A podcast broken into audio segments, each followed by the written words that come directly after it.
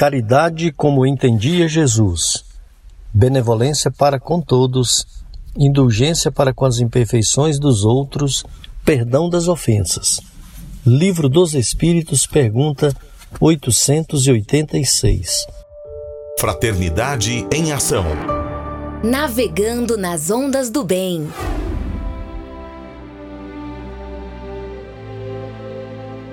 Olá, caro ouvinte, começa agora o Fraternidade em Ação de hoje. Aqui é seu amigo Sebastião Ribeiro, que em nome do Mestre Jesus terá a alegria de estar ao seu lado neste programa. Com mensagens, entrevistas, músicas, vamos juntos refletir o verdadeiro sentido da caridade conforme nos ensina Jesus e através do livro espírita apresentar nossa contribuição para a melhora do mundo em que vivemos. Fique ligado na programação. Jesus, o Filho do Homem. Maria, Mãe da Humanidade. Saiba mais com o Evangelho. E Conversa de Família. Este programa é uma realização do Centro Espírita Caridade o Caminho. Fraternidade em Ação. O momento de crescimento espiritual na Sagres. Bem, nós estamos aqui com nossa amiga Mônica Fernanda Seja bem-vinda ao nosso programa. Tudo bem, Mônica? Tudo bem, é uma alegria novamente com todos os nossos ouvintes, né? É, é um momento de muita alegria, né, Sebastião? Com esse programa maravilhoso, cheio de luz. Isso mesmo, Mônica. Vamos aqui aos agradecimentos iniciais, Mônica, antes da nossa prece. Os agradecimentos aí para os nossos amigos. Primeiramente, o amigo Adair, o Adair Meira. O Adair Meira que proporciona para nós esse espaço, né?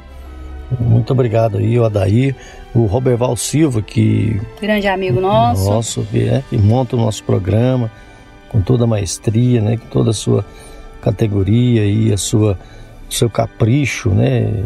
Muito caprichoso, muito bem feito o trabalho do Roberval Silva. Muito obrigado, viu, Roberval Silva? Quem mais, hein, Mônica? A Cléia Medeiros. Cléia né? Medeiros. Nossa amiga aí maravilhosa, né?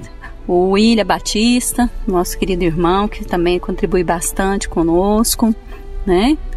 E o Jonatas, né? O Jonas, nosso grande, grande amigo, né? Que esse é grande amigo. É, o, o Vinícius Tondro, o, o Petras de Souza, Cileide Alves, também o Charles Pereira, o Justino Guedes, essa turma do esporte que nos ajuda, que nos incentiva, né? O, o seu amigo do Goiás, o Lopes é tá ali sempre, né? Nos auxiliando sempre. Grande Lopes, um abraço, Zé Carlos Lopes. Bem, vem aí a mensagem inicial e a nossa prece.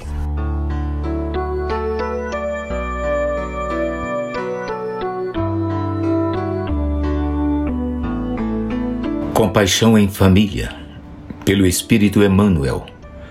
Psicografia de Francisco Cândido Xavier Livro Luz no Lar. Lição número 64, página 163. Mas se alguém não tem cuidado dos seus, e principalmente dos da sua família, negou a fé.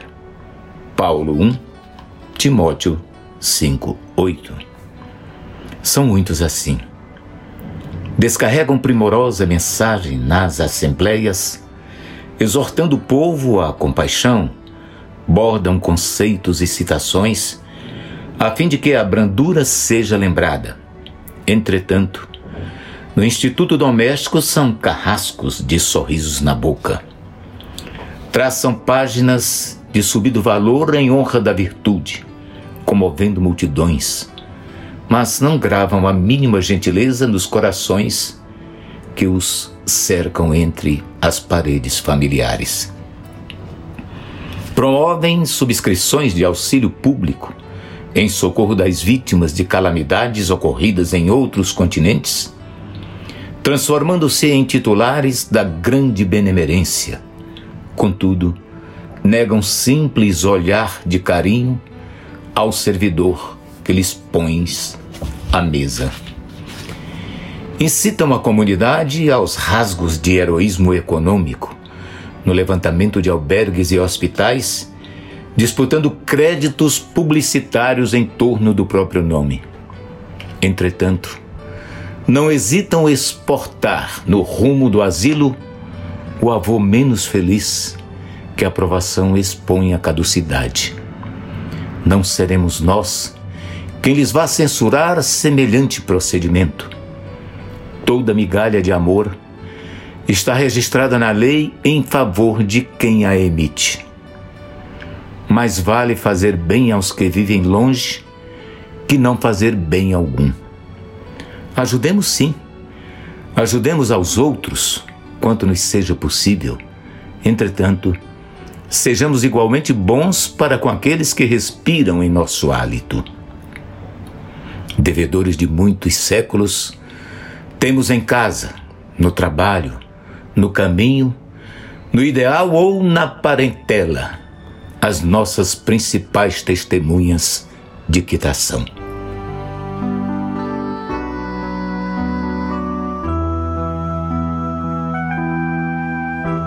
Amigo Jesus, graça te damos, Senhor, que a vossa paz, que o vosso amor permaneça em nossos corações. Obrigado por tudo, Senhor.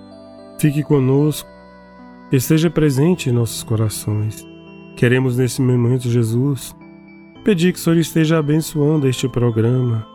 Abençoe, Jesus, todas as pessoas que estão nos ajudando a levar este programa para o ar Abençoe a cada família que vai receber a luz que o Senhor tem nos mostrado. Ó Jesus, fique conosco hoje e sempre, que assim seja.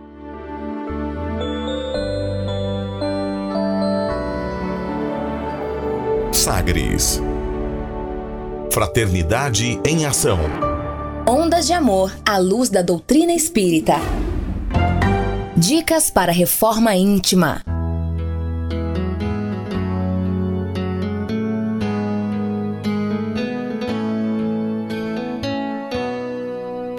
Amigo ouvinte, a reforma interior é a grande meta de todos nós que somos seres eternos.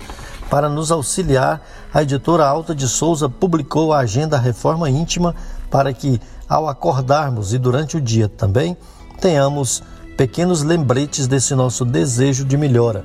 Ouça agora algumas dicas do seu programa Fraternidade em Ação para nossa reforma íntima. Agenda de reforma íntima, reflexão e vivência em torno do Evangelho. A esse tempo, tendo Jesus subido a um monte para orar, lá passou a noite orando a Deus. Lucas capítulo 6, versículo 12. Meta do mês: desenvolver abnegação, renúncia e solidariedade.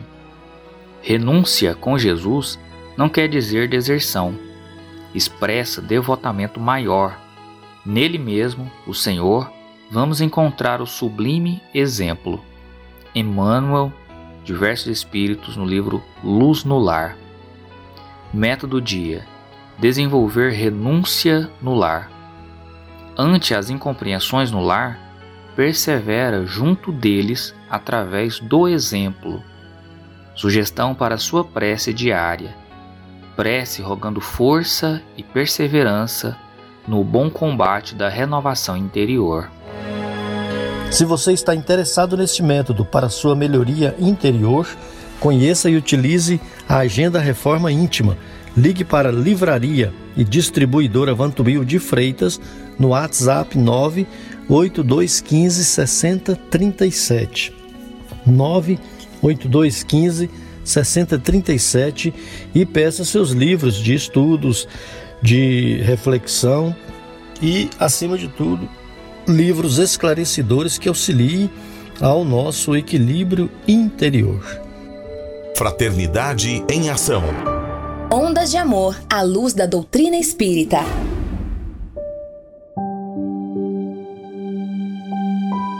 Segundo Joana de Ângeles, todos precisamos de algo que nos auxilie a enfrentar com tranquilidade os problemas e a solucioná-los a suportar as dores e superá-las, a compreender a necessidade das lutas e vencê-las, a manter o bom ânimo e não tombar em erros. Foi pensando nessas questões que escolhemos a passagem evangélica de hoje, no Saiba Mais com o Evangelho segundo o Espiritismo, com o nosso amigo Djalma Freitas.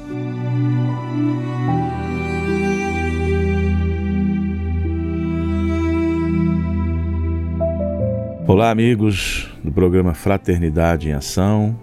É com muita alegria e com paz de Jesus em nossas vidas que mais um dia vamos trazer as reflexões do Evangelho segundo o Espiritismo, codificado por Allan Kardec, por médios que ficaram à disposição nesse período e principalmente aos guias espirituais da Terra, que nos proporcionaram essa, essa joia, essa joia rara, que é a explicação através dos Espíritos de algumas passagens do Cristo sobre a Terra. Hoje iniciaremos o capítulo 2, Meu Reino não, não é deste mundo. Amigos, se deste mundo fosse o meu reino, como diz Jesus, certo os meus servidores combateriam para que eu não caísse nas mãos dos judeus. Mas meu reino não é agora. Atentemos a essa palavra, não é agora. Algumas traduções é também é colocado ainda não é deste mundo. Disse-lhe Pilatos: Então és rei? Retrucou-lhe Jesus: Tu dizes, sou rei. Por isso que nasci e vim a este mundo para dar testemunho da verdade. Todo aquele que pertence à verdade, escuta a minha voz. Pois bem, dizendo agora, porém, o meu reino não é deste mundo, afirma Jesus com o servir-se do vocabulário agora, que dia virá então que seu reino será deste mundo. Então aqui ele já nos dá um consolo, o momento ainda desse mundo não está pronto para que o reino de Deus prevaleça, que é o reino da verdade, da justiça, da caridade. Isto se dará quando, regenerados pela verdade, todos, toda a humanidade, encarnada e desencarnada, houver abandonado os atalhos que nos extraviam e fazem voltar incessantemente ao mesmo ponto, e houverem tomado como decisão a estrada do progresso, tendo a iluminá-la o facho da verdade sustentado pela fé. Ora, depois de ouvir Jesus as palavras que acabamos de referir, Pilatos ainda lhe observa: Então és rei. Ao que responde ele: Tu dizes, sou rei.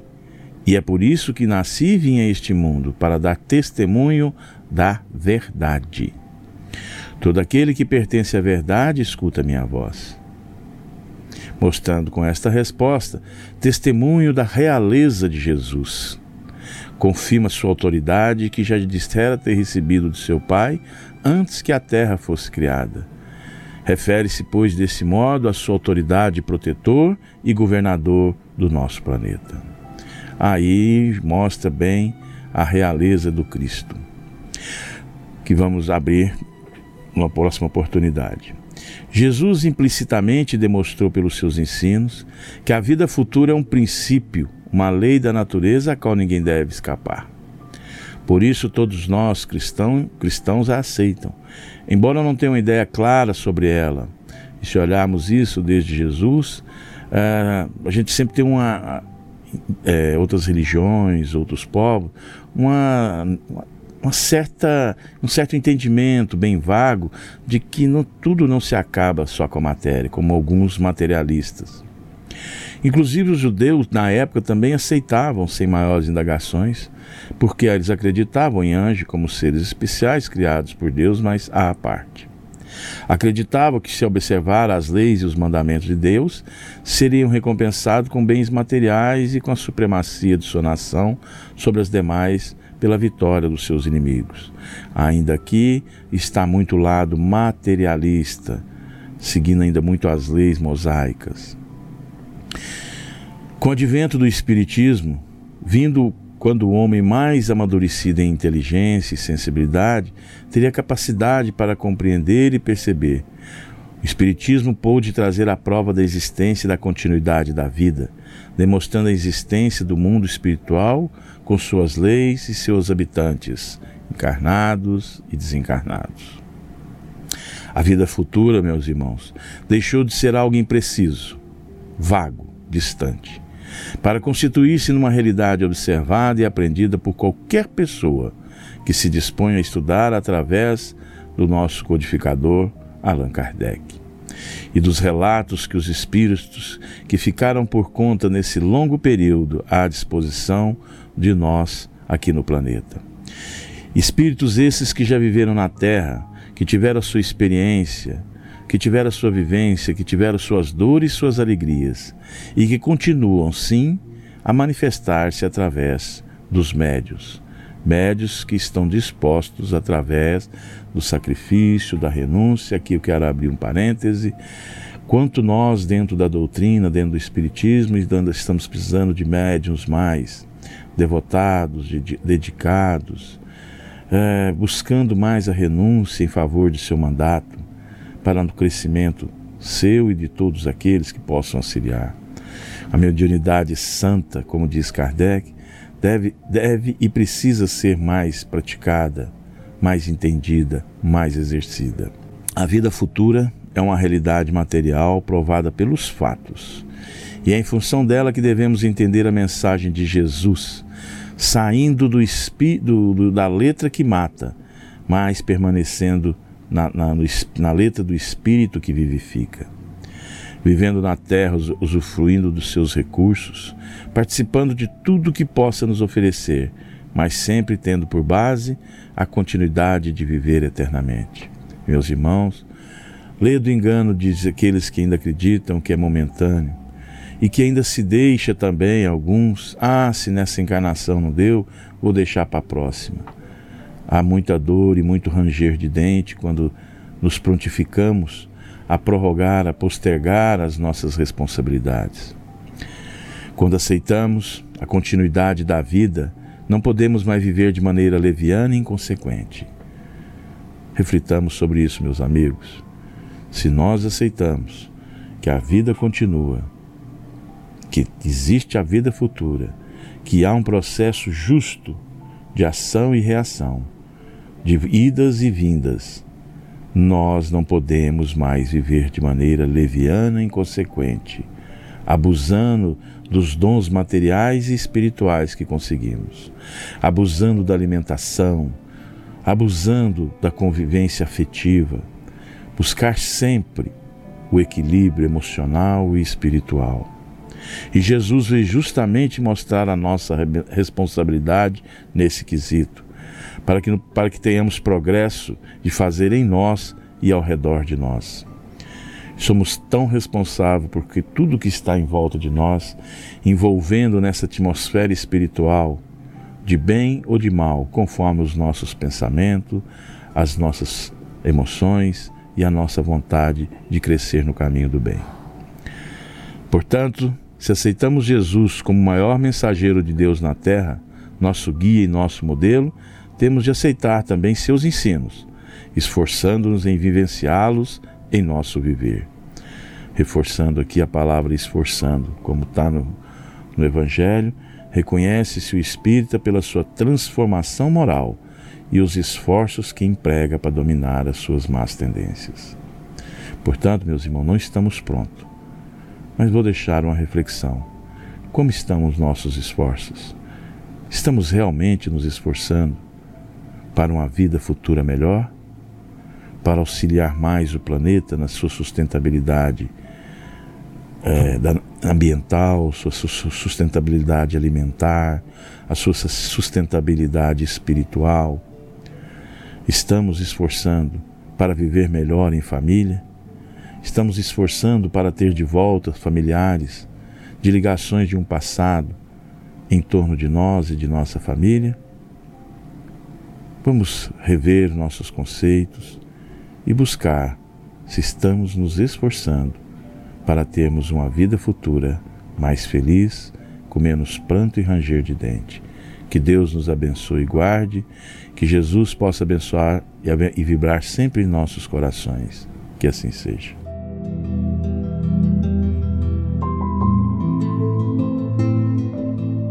Fraternidade em Ação. Ondas de Amor à luz da doutrina espírita.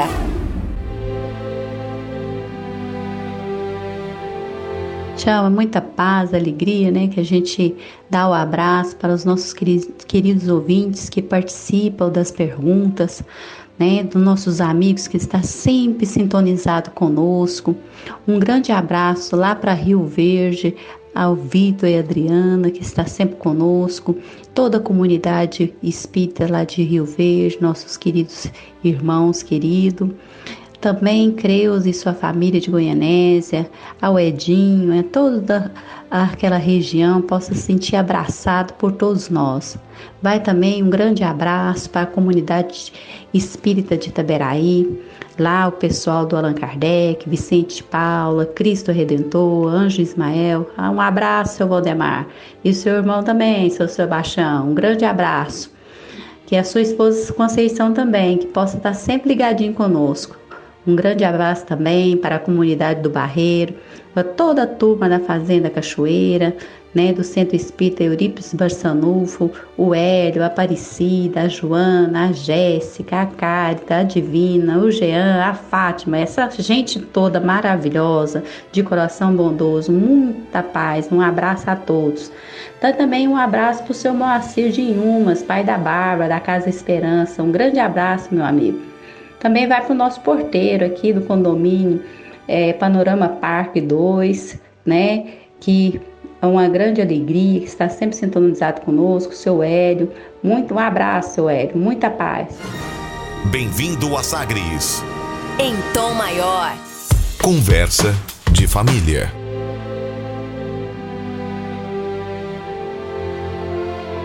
Amigo ouvinte, hoje temos uma entrevista com Sandra Kremer, de Curitiba, Paraná para falar conosco aí, para falar para nós a respeito da, da família.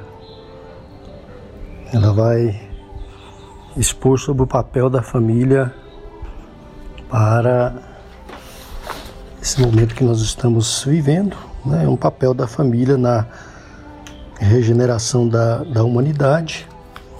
Uma entrevista conduzida pelo nosso amigo José Carlos Araújo de Cuiabá.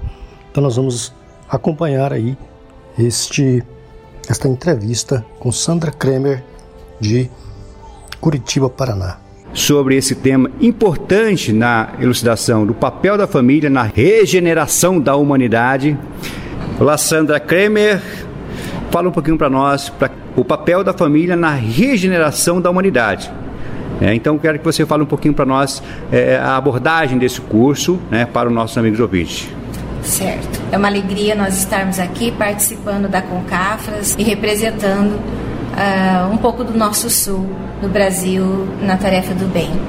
Esse papel que esse curso, o papel da humanidade na regeneração, o papel da família, perdão, na regeneração da humanidade, ele aborda essencialmente a, a importância que a unidade familiar tem na transformação da sociedade, na transformação moral através da educação dos filhos, através dos bons exemplos, através do conhecimento espírita que vem auxiliar é, no esclarecimento do, dos conflitos que o mundo vive na atualidade, especialmente é, no seio da família, tendo a orientação segura para uma vida mais equilibrada, até não no sentido religioso só, mas com os conhecimentos espíritas, os pais poderem dar um direcionamento mais seguro de cidadão até para os espíritos reencarnados que são os filhos. Vamos abordar alguns temas também, que vai ser é, o bem reinará na terra quando os bons predominarem. Isso mesmo, é um dos, dos focos da nossa conversa, é, lembrando a todos que a Terra não foi feita para sofrer. E nós que somos os habitantes da Terra nesse momento, temos a grande tarefa de melhorar o planeta no seu processo de crescimento moral. E, e, nesse sentido, à medida que os pais estiverem mais esclarecidos no entendimento de quem são seus filhos na condição de espíritos eternos, poderão incutir neles hábitos melhores, é, tornando-os homens de bem através de exemplos, de orientações e, consequentemente, isso vai gerar um futuro melhor, futuro mais sereno, um futuro mais seguro, um futuro mais confiante para a humanidade. Então, à medida que nós conseguirmos, através dessas orientações seguras que o Espiritismo traz enquanto consolador prometido, orientar os nossos filhos, certamente ah, o processo é evolutivo. Na próxima encarnação, melhores crianças, na próxima, melhores ainda, e assim nós vamos fazendo o processo rotativo. A transformação moral, né, Sandra? Isso mesmo. Então, hoje a gente vivencia o Evangelho, podemos dizer que o Espiritismo é o caminho da renovação para toda essa esperança de um amanhã melhor? Exatamente, José Carlos. Essa é uma das ideias principais. Enxergarmos no Espiritismo, essa doutrina, doutrina consoladora, é, o entendimento de que ninguém é de ninguém. Nós não, não nos pertencemos, nós somos filhos de uma criação divina e somos livres pensadores na condição de espíritos. Porém, os pais trazem a responsabilidade, que nós chamamos de missão, mas é uma missão associada a uma responsabilidade de conduzir os espíritos. Mas como que nós vamos conduzir espíritos se, enquanto pais, nós não temos o conhecimento doutrinário, o conhecimento da ciência espírita no que diz respeito ao que nós somos, a nossa origem, de onde viemos, para onde iremos. É, então, o Espiritismo se torna renovador quando ele traz conhecimentos dessa natureza que explicam a nossa origem e, e nos dão os caminhos seguros através de reflexões muito profundas.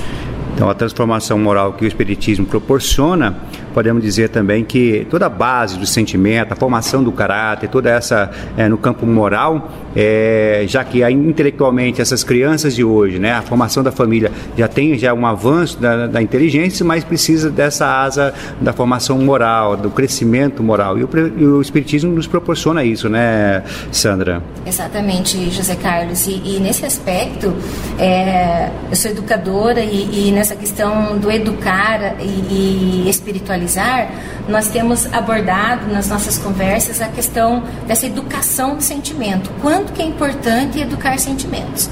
Temos hoje crianças agressivas, que trazem desequilíbrios, conflitos desde a infância em atos de brincadeira, de relação, relacionamento com os coleguinhas na escola, que geram violência, que geram desentendimentos e, e muitas vezes situações sociais que acontecem em ambientes externos ao lar que, que mostram que a criança está despreparada até para viver os conflitos que chegam. Então, quando os pais, e, e, através do Espiritismo, conseguem educar os sentimentos dos seus filhos, eles mostram às crianças que até os conflitos são passíveis de serem resolvidos. E esses conflitos, Sandra, é, esses conflitos, Sandra, nem sempre está relacionado somente a essa encarnação atual, mas muitas vezes é uma programação desse espírito de outras reencarnações, de outras encarnações anteriores, e que ele vem agora para resgatar, né, e buscar. E a doutrina espírita nos fornece tudo isso, né, para a gente poder entender, compreender a essência do espírito, daquela criança ou daquele jovem que tem algumas é, é, situações ainda a vencer e essa, essa missão dos pais, dos, dos educadores, né, para transformar e é, corrigir essa, essa, é, essa, essa, busca, né, por algo dessa verdade de crescimento espiritual, né? É isso mesmo. Nós somos é, temos heranças espirituais. Então, essas heranças vêm de outras vidas e, e, nem sempre felizes. Né? Nós vivemos um momento de crescimento, como nós estamos abordando aqui, onde o objetivo é o nosso, a nossa transformação moral, o que mostra que já erramos muito. E o papel da família nesse aspecto é justamente esse. É, Deus confia aos progenitores a responsabilidade de receber espíritos que têm alguma dificuldade no campo desse crescimento para serem vencidas no campo do sentimento, da moral e, e trazem sim uh, situações de agressão, de, de impaciência que são lembranças de um passado. E nesse aspecto, os pais. Kardec chega, José Carlos, a, a abordar aqui nos nossos estudos que chegará o momento em que uh, os pais terão que estudar a ciência de, de, educar tanto quanto um advogado tem que estudar a ciência do direito. É uma faculdade moral, né? Pai para ser mãe, é isso mesmo. E, e, a gente vê também que é, é toda essa é, situação que vivenciamos hoje, na formação da família, é, é, justamente quando a família fala, ah, mas aquela família tem todo, a, a maioria são, é, de certa forma, moralmente é, é mas sempre tem aquela, aquele espírito que são escolhido, como o próprio é, doutrina espírita nos mostra, né, que aquele, aquela família recebe esse espírito muitas vezes que é dado como ovelha negra, muitas vezes nós reconhecemos como a hiperatividade, outras dificuldades moral também, e que tem uma missão, né, para aquela família, ou muitas vezes a gente vai, vai conhecer também a família toda, é, é, é, de certa forma, pendente né, nesse campo moral que a gente precisa ter os apontamentos, o cuidado. Eu falo também nós é, espírita na condição também da evangelização, né, da formação da família, a promoção social da família. Então isso também é, é dá para a gente abordar nessa regeneração da humanidade a compreensão da missão de todos nós, da missão do auxílio ao próximo, né, Sandra? Com certeza. E, e no seio familiar todos aprendem. Não é porque os pais têm uma responsabilidade maior de conduzir os filhos que eles são os mais sábios, os mais inteligentes desse processo, os mais preparados, digamos assim. Eles têm o compromisso, né, pela maturidade física e tal, de orientar os filhos que recebem. Até porque tem um compromisso espiritual com eles de outras vidas. Porém, uh, todo mundo está num processo de aprendizado. Nós precisamos entender que o espírito não é tão novinho, ele traz a, a sua história de outras vidas e em algum momento todos os membros da família vão aprender uns com os outros e isso é um exercício de humildade. Quando você, enquanto pai, tem que ouvir o que os gritos do seu filho no sentido de dizer isso está certo isso está errado, também é, colocando limites, porém entendendo que eles trazem algumas verdades. E, é, então, nesse jogo todo, José Carlos, o importante é desenvolver virtudes de compreensão, de humildade, de entendimento que estamos todos crescendo juntos e que a família, uma vez que desenvolve virtudes, entendimento de que ela é o seio da sociedade, existe algo lá fora, vamos estender o que criamos dentro de casa para a convivência social. Então, isso é fundamental, que o aprendizado dentro do lar seja estendido para a sociedade em geral. Estamos aqui com Sandra Kremer falando do papel da família na regeneração da humanidade. Amigo ouvinte, faremos um breve intervalo e ouviremos uma mensagem e uma bela música. Nós convidamos a você para aprendermos um pouco mais sobre Jesus, o Filho do Homem. Jesus, o Filho do Homem.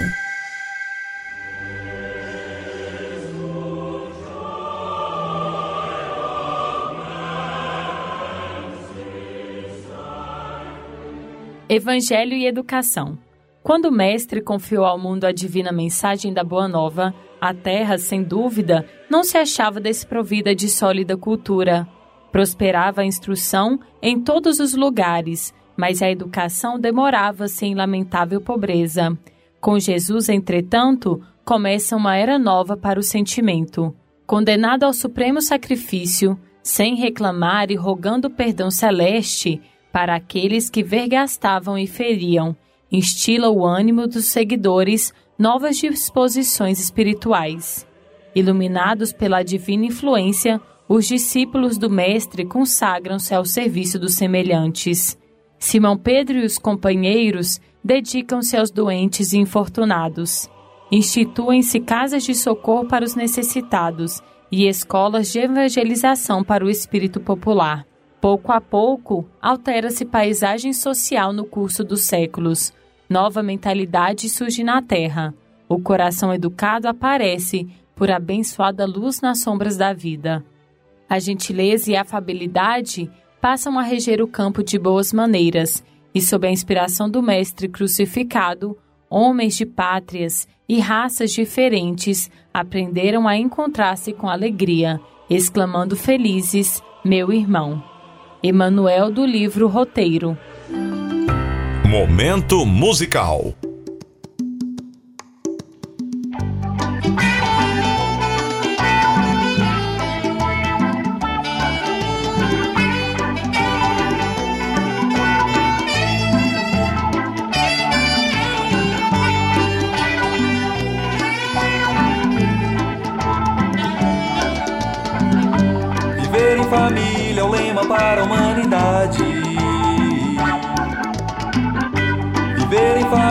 Família, ter amor no coração.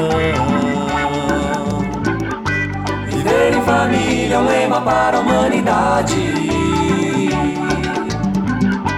Viver em família é ter amor no coração.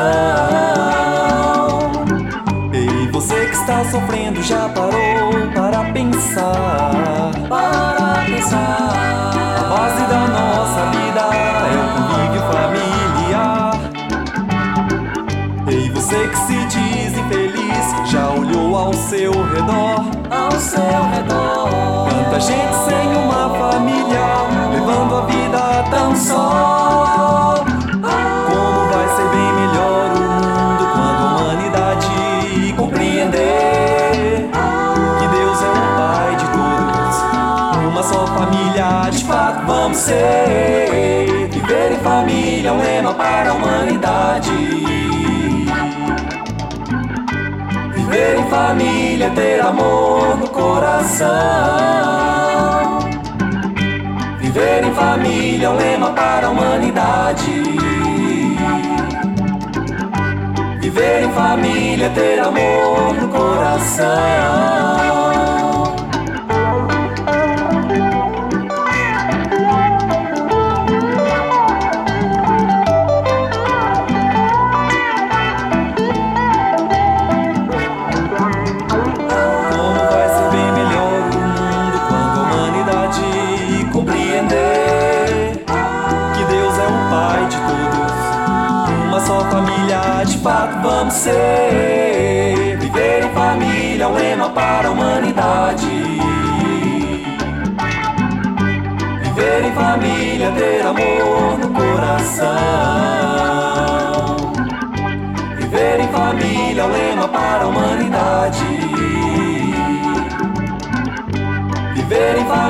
Família, ter amor no coração.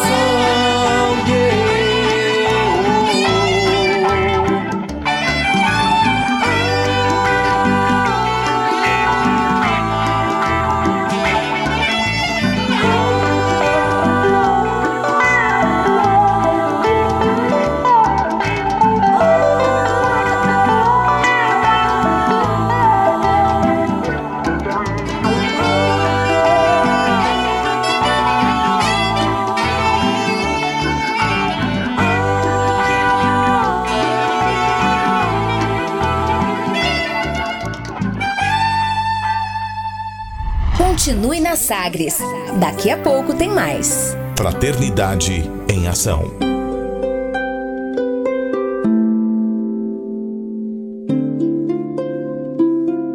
De onde eu vim? Existem espíritos? Posso nascer de novo? Por que sofremos tanto? Existe vida depois da morte? Para onde vou depois da morte? O que é reencarnação? O que é mediunidade? Amigo ouvinte, as respostas a essas e a tantas outras questões você encontrará conhecendo a doutrina espírita em seu tríplice aspecto: ciência, filosofia e religião. Procure uma instituição espírita em sua cidade. Participe das reuniões públicas. Conheça, leia e estude o Espiritismo e se beneficie com as suas luzes.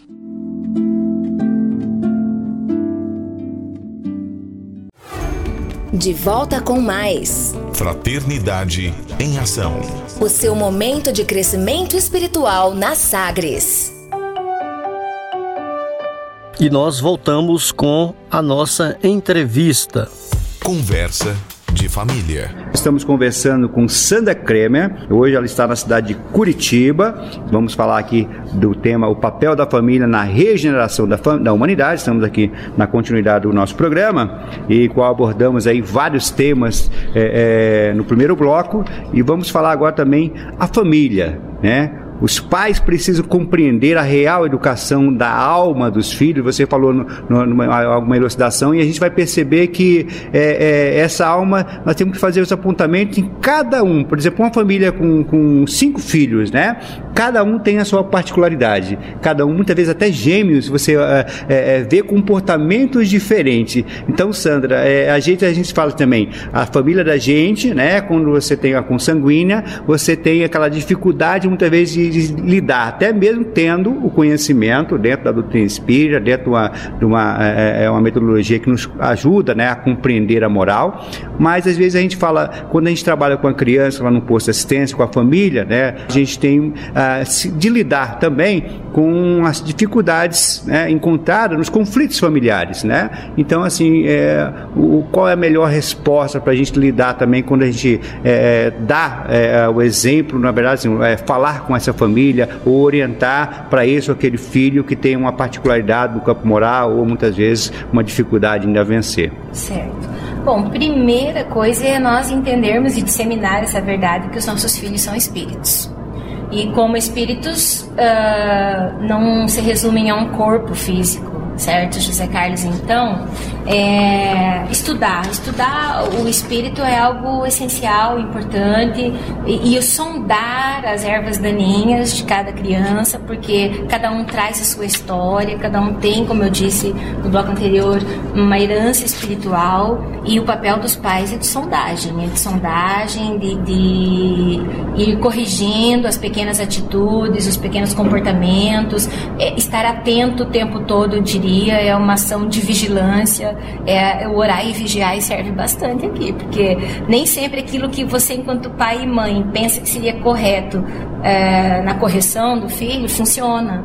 Eu costumo dizer que não tem receita pronta e que vai dar certo com todos os filhos ao mesmo tempo. E esse vigiar e orar, Sandra, tem que ser constante, porque muitas vezes, a mesma família equilibrada, Exato. você vê muitas vezes as situações dos conflitos, né, dessa, dessa influenciação, porque da mesma forma que a gente fala é, é, de um comportamento moral, de uma referência familiar, mas você tem momentos que vai ter uma influenciação, que alguém não vai estar bem, vai estar precisando muitas vezes de um auxílio, ou estar com alguma, no campo do sentimento, com alguma situação, né, que vai precisar, né, justamente essa preocupação. E que é muito natural, porque nós vivemos no mundo. Somos homens vivendo no mundo, homens espirituais na Terra. Então nós vamos enfrentar, inclusive a criança, primeiro né, nasce, cresce, vai para a escola, fica jovem e com cada fase da idade da criança os seus conflitos né, todos, de todas as ordens. E Jesus já fala: no mundo tereis aflições. já sabemos aflições. que Mas estamos meu aqui. é leve. Exatamente. Né? Que a recomendação para os pais e para quem convive com as crianças e jovens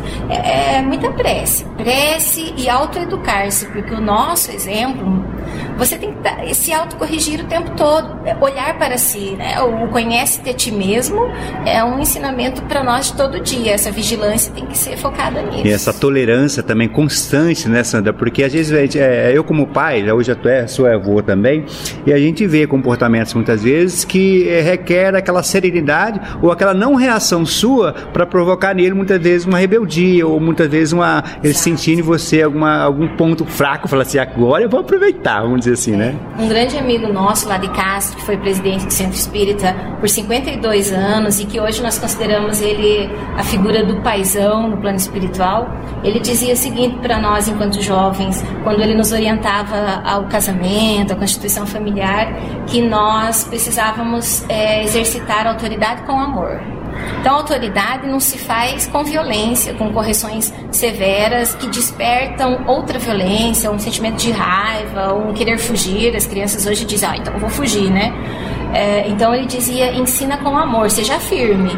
O último livro agora escrito por Luiz Sérgio, Game Over, ele trata muito dessas questões, a importância dos pais é, fazerem o exercício de ser pai realmente, é, impor limites, observar as tendências dos filhos e saber dizer não em muitas situações mas é um não amoroso, é um não que coloca a ordem, mas também mostra o quanto que ama, por isso está estabelecendo algumas negativas. É, você vai fazê-los entender que esse não é para o bem deles, né? Então nunca vez, é, é, é, nunca agredi-los com palavra, ou muitas vezes fazendo aquelas provocações, ah, se você fizer tal coisa, não vai ganhar tal coisa. Eu acho que muitas assim, né, esses não muitas vezes, né, isso, é, é prejudica. Chantagista, chantagista né? isso. Que, promete alguma coisa em troca de uma atitude que tem que ser natural, não é algo que ele vai receber algo em troca, é um processo educativo. E é uma preocupação muito importante, né, Sandra?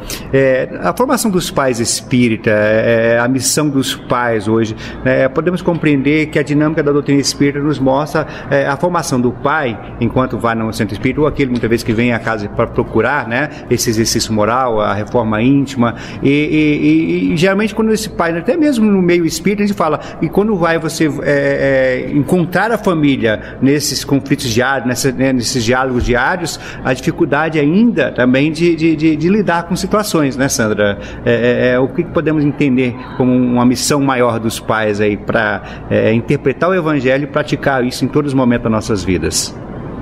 É, tem perguntas que até são difíceis de trazer respostas quando você se vê, né, enquanto pai, enquanto mãe também. Eu penso que nós estamos realmente numa fase de crescimento individual, mas é constante. A estudar o espiritismo, viu, José Carlos? Se nós queremos ser alguém melhor, não é só para educar os filhos, é para nos melhorar. Então eu vejo que estudar o Espiritismo ajuda a clarear muito o nosso pensamento. Uh, como eu disse para você, nos cursos que fazemos nas nossas casas espíritas, é, no Instituto da Criança e no Esclarecimento Família, tem livros ótimos e textos maravilhosos que são mais profundos até no campo da ciência, falando da criança cérebro, entendeu? O campo do sentimento, onde está o campo do sentimento na criança, onde está o campo da inteligência, do raciocínio.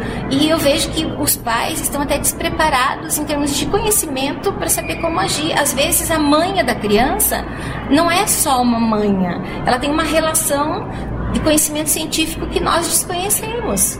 Eh, ela está estressada por alguma coisa, por isso ela faz a mãe. Então, qual é a causa do estresse da criança? E aí, você sondando isso no dia a dia, percebendo, não, não deixando passar despercebido que existe um problema por trás daquela manha, você investiga e vai na causa. E indo na causa, você está se preparando a cada dia para observar a criança um tanto mais, para ver aonde que você pode ajudar. Professor Ney Lobo Estou aproximando a nossa conversa do setor educativo, por conta da nossa natureza profissional. Referência para todos os educandários, né? Muito. Espírita e educadores. É, ele, ele nos recomenda o seguinte: a disciplina, a criança errou. Exercita a disciplina da reparação. Ou seja, veja, veja como é importante para os pais ter noção disso. A criança riscou a parede, você ficou nervoso com ela porque não era para riscar, ao invés de você ir lá, pegar essa criança e fazer uma corrigenda física, ser agressivo, colocar de castigo, chama essa criança, conversa com ela e aplica a disciplina da reparação. O que é reparar o erro? Vai lá, explica para ela o que aconteceu, pega uma esponjinha, vai lá com essa criança e ajuda ela a limpar a parede que ela estragou ou até mesmo depois, depende da, da idade, você dá um rolinho de tinta e coloca para pintar novamente, né? E o importante é o pai estar junto, estar junto o adulto é. estar junto, porque senão você está castigando. Sempre a terapia do amor, né? Essa questão do, do, do, você, em todas as situações, agir com, essa, é, com esse magnetismo que envolve esse filho ou essa criança, ah, de modo a não constranger em situação alguma. Isso a gente vivencia isso também, Sandra, na atividade do, do trabalho assistencial, nos postos de assistência, aquelas crianças que vêm. É, de assistência é, é, que já sofre toda a agressão e uma certa violência no lar e eles vêm ávidos muitas vezes desse carinho, desse afago, dessa atenção e a gente percebe que são hiperativos, né? E são é, danados de verdade. E a gente muitas vezes é, é precisa envolvê-los, cativá-los e, e, muitas vezes você consegue moldar. Eu tenho exemplos lá, por exemplo, que crianças que chegavam lá, os evangeladores queriam mandar embora já. Eu que sou coordenador do, do, do posto de assistência aí há 11 anos. E eu percebi que essas crianças hoje, do que eram lá atrás, que tinha evangelizadores que não, evangelizadores que não queriam eles na sala, eles fazem bagunça, briga com os outros, morde, bate, isso, aquilo. E a gente percebeu que com o tempo, lógico, a evangelização ajudou bastante, claro, é o papel da evangelização para isso, né? Mas com o envolvimento deles, de conversar e abraçar, e visitar na casa e voltar, a gente passa a, a fazer parte da família também e a compreender aquela família. E aí falar, pai, olha, não bate na, na, no teu filho, né? E tentar orientar o pai, que muitas vezes é uma criança que também não teve essa educação. Também é uma preocupação nossa, né? Enquanto espírita, Sandra. É, essa quando a família é desestruturada, que é a grande maioria desses casos, até da, da, da, por uma questão social e, e uma certa promiscuidade de alguns casos em regiões de situação vulnerável, né, do ponto de vista social, existe uma confusão muito grande nas nas famílias e, e, fica mais difícil alcançar os resultados, porque a criança vem para o posto de assistência, ouve o ensinamento, volta para casa, mas em casa acontece tudo diferente.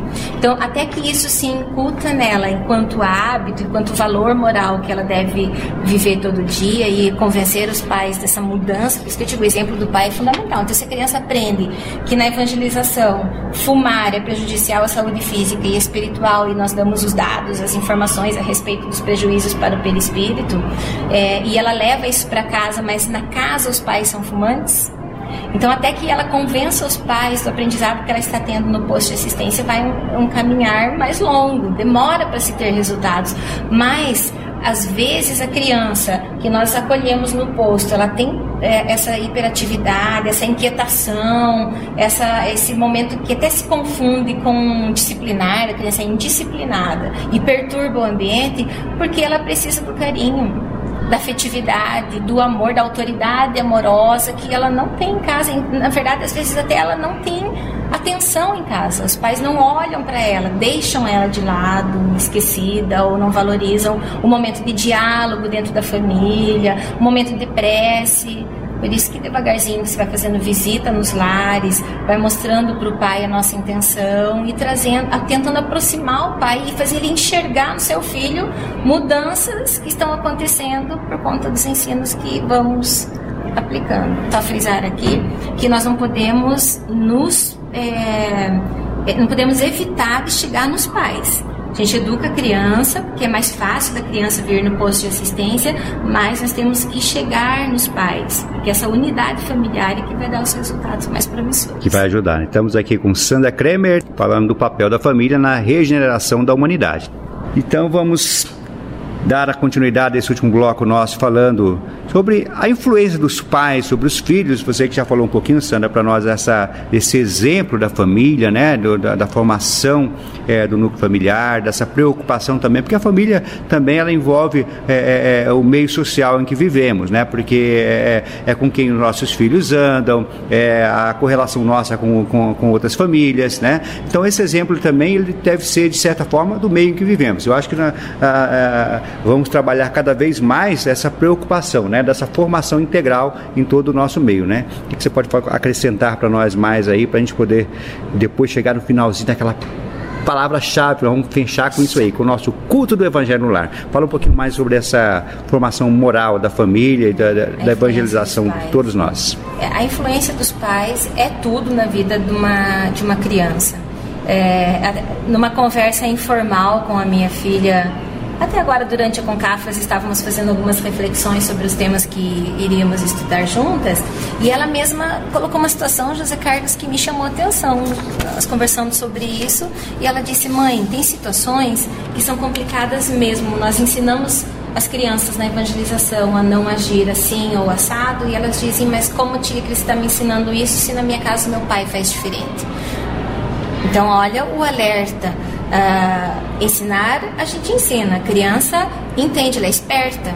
Não podemos subestimar a inteligência da e criança. E muitas vezes ela vai falar para o pai, minha, minha evangelizadora falou tal coisa, você está fazendo tal errado. O pai muitas vezes se sente até, olha, o que, que essa evangelizadora está falando, né? O que, que, você disse para ela? Entendeu? Então, é, o exemplo é tudo. É, se você fizer um processo de autoanálise de si mesmo, ter humildade para olhar para si, acho que isso é fundamental. É, você aprender com os filhos. Então, se o teu filho diz algo que te corrige e você aceita isso, do ponto de vista vou me analisar, fazer uma reforma íntima, isso é constante. Todo dia fazer uma reforma íntima, pensar em si nesse processo de transformação, você vai também buscando o equilíbrio dessa convivência familiar. Ninguém é perfeito, nós não somos. É aquilo que eu disse, a forma como a minha mãe me educou pode ser que não dê certo para educar os meus filhos. Porém, vou ver na educação dela muitos exemplos que poderão ser bons para mim e aliado ao conhecimento espírita vou poder melhorar esse processo. Então, os pais precisam viver nesse, nessa constância de autoanálise, de crescimento, muito diálogo, José Carlos, muito diálogo, sentar, conversar junto, conversar entre o casal, entre os responsáveis. Você até comentou seu avô, né, tão jovem e avô já. Os avós têm um papel fundamental dentro da família, o papel do amor, do amparo, é, é uma parentela rica em exemplos, é, tanto que muitas vezes os nossos filhos consideram em, no campo da afetividade muito mais os avós do que os próprios pais. Pelo laço que une Exatamente, esse amor, né? Um amor já mais paciente, maduro. O avô geralmente já não erra muito com, com os netos, muitas vezes aquilo que você é, é, é, impôs ao pai. filho, né? Aos pais deles, né? Porém, né, de acordo com o que nós estamos estudando e aprendendo, os avós não têm mais o compromisso de educar os filhos dos nossos filhos. Por isso a facilidade, muitas vezes, de você, né? De conquistar de mais. conquistar mais. É, mas é um bom exemplo para que o pai observe Exatamente. que através do amor você consegue Esse... ganhar mais do que através de uma educação mais corretiva, né? Então, estamos falando com Sandra Kremer é, sobre o papel da família na regeneração da humanidade. Agora podemos afirmar assim que o rei é, reina na terra quando os bons predominarem, né? A gente percebe que o bem ainda é maioria, né? Vamos dizer, é, ainda é maioria porque a gente fala, ainda existe muitos maus, a gente vê tantas coisas acontecendo, você fala, mas como que a gente vai, vai, vai deixar de ter essa... Mas Deus é sábio em toda a sua construção, Deus sabe é, é tudo que é, que é necessário para essa transformação, para, para que essa regeneração aconteça, né? A gente percebe que tudo isso, cada vez para nós, é aquilo que passava a ser, que é escândalo hoje, amanhã a gente já pode ter um entendimento diferente. Mas para isso precisamos dessa preocupação, né, Sandra? Da transformação moral, do exemplo, né, dessa, dessa é, constante tarefa nossa, individualmente conosco, né, dessa reforma íntima. Então, assim, é, é um, um grande bússola para nós hoje, podemos dizer que é o culto do evangelho no lar não é isso? Isso mesmo, José Carlos, que inclusive nessa Concafras 2018 é o tema especial, é a implantação do culto do Evangelho no lar. É, a própria Federativa Brasileira lançou há um tempo atrás uma campanha de implantação do culto do Evangelho no lar e hoje nós aliados a isso, também estamos em campanha para levar Jesus para o lar das famílias, né? Então, para você, amigo ouvinte, também quiser acompanhar um pouquinho mais, saber um pouquinho sobre um pouquinho mais, entra na editoraaltadesouza.com.br, tá? Ou no site concafras.com, no site ocentroespírita.com, tem todas essas é, aulinhas da evangelização, as atividades da Casa Espírita e também os links que você vai ter acesso aí, as informações para a editora Alta de Souza, a revista Alta de Souza e todo o programa Alta de Souza está inserido dentro do site ocentroespírita.com. Então estamos aqui com Sandra Kremer, o papel da família na regeneração da humanidade. Queremos agradecer a sua presença em nosso programa e desejar sucesso nas suas atividades, Sandra, que Jesus nos abençoe na missão de auxílio ao próximo, mas que possamos receber cada vez mais, né, nessa confraternização, nessa missão de, de amparar as nossas crianças, os nossos jovens, nossa família num todo, né, e cada vez vamos também aprendendo com tudo isso. Até mesmo os profissionais que lidam, né, diretamente com a formação familiar, aprendem cada dia um exemplo, né, e isso para nós também, quando nós tratamos num programa ou tratando na situação, na vivência, né, do trabalho de auxílio, a gente percebe também esse esse crescimento para nós, esse exemplo para nós, né, Sandra? Isso mesmo, José Carlos. Fico feliz de poder contribuir com a minha não tão vasta experiência assim nesse campo, né, divulgando os ensinos de Jesus relacionados às questões familiares e trago aqui como reflexão final é, a fala de Emmanuel, quando ele nos recorda que o Evangelho de Jesus tem uma importância tão grande na vida de todos nós, é, e na nossa evolução espiritual semelhante à importância que o sol tem na sustentação da nossa vida física. Então, Jesus é vida. E se nós tivermos Jesus como roteiro de, educativo para as nossas famílias, o progresso moral será evidente. Então, possamos caminhar, meus irmãos, nesse ritmo de progresso com Jesus à frente do nosso barquinho. Amigo ouvinte, chegamos ao final do nosso programa Fraternidade em Ação, navegando em Tom Maior. Foi bom estar na sua companhia. Esperamos contar com você em nossos próximos programas.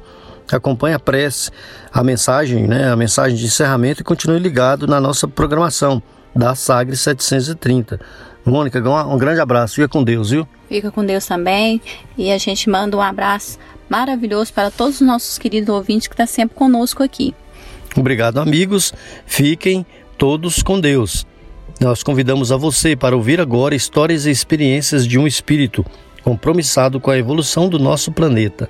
Maria, Mãe da Humanidade.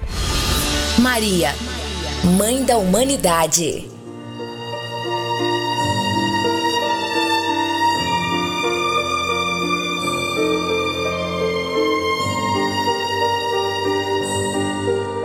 Mãe Santíssima, enquanto as mães do mundo são reverenciadas, deixa-te recordemos a pureza incomparável e o exemplo sublime. Soberana, que recebeste na palha singela o Redentor da humanidade. Sem te rebelares contra as mães felizes que afagam espíritos criminosos em palácios de ouro, ensina-nos a entesourar as bênçãos da humildade. Lâmpada de ternura, que apagastes o próprio brilho para que a luz do Cristo fulgurasse entre os homens, ajuda-nos a buscar na construção do bem para os outros o apoio de nossa própria felicidade. Benfeitora, que te desvelastes incessantemente pelo mensageiro da eterna sabedoria, sofrendo-lhes as dores e compartilhando-lhe as dificuldades, sem qualquer pretensão de furtá-los aos propósitos de Deus, auxilia-nos a estipar do sentimento as raízes do egoísmo e da crueldade com que tantas vezes tentamos reter na inconformação e no desespero os corações que mais amamos. Senhora, que viste na cruz da morte o Filho Divino, acompanhando-lhe a agonia com as lágrimas silenciosas de tua dor, sem qualquer sinal de reclamação contra as criaturas da terra. Conduze-nos para a fé que redime e para a renúncia que eleva. Missionária, salva-nos do erro. Anjo, estende sobre nós as níveas asas. Estrela, clareia-nos a estrada com teu lume. Mãe querida, agasalha-nos a existência em teu manto constelado de amor. E que todos nós, mulheres desencarnadas e encarnadas em serviço na terra, possamos repetir diante de Deus cada dia a tua oração de suprema fidelidade. Senhor, eis aqui a tua serva, cumpra-se em mim segundo a tua palavra. Anália Franco.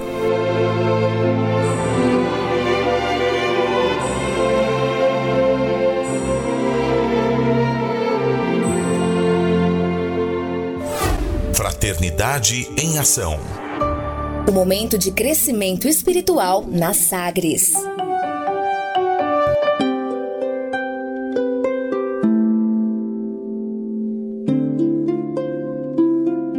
De onde eu vim? Existem espíritos? Posso nascer de novo? Por que sofremos tanto? Existe vida depois da morte? Para onde vou depois da morte? O que é reencarnação? O que é mediunidade? Amigo ouvinte, as respostas a essas e a tantas outras questões você encontrará conhecendo a doutrina espírita em seu tríplice aspecto: ciência, filosofia e religião. Procure uma instituição espírita em sua cidade. Participe das reuniões públicas. Conheça, leia e estude o Espiritismo e se beneficie com as suas luzes.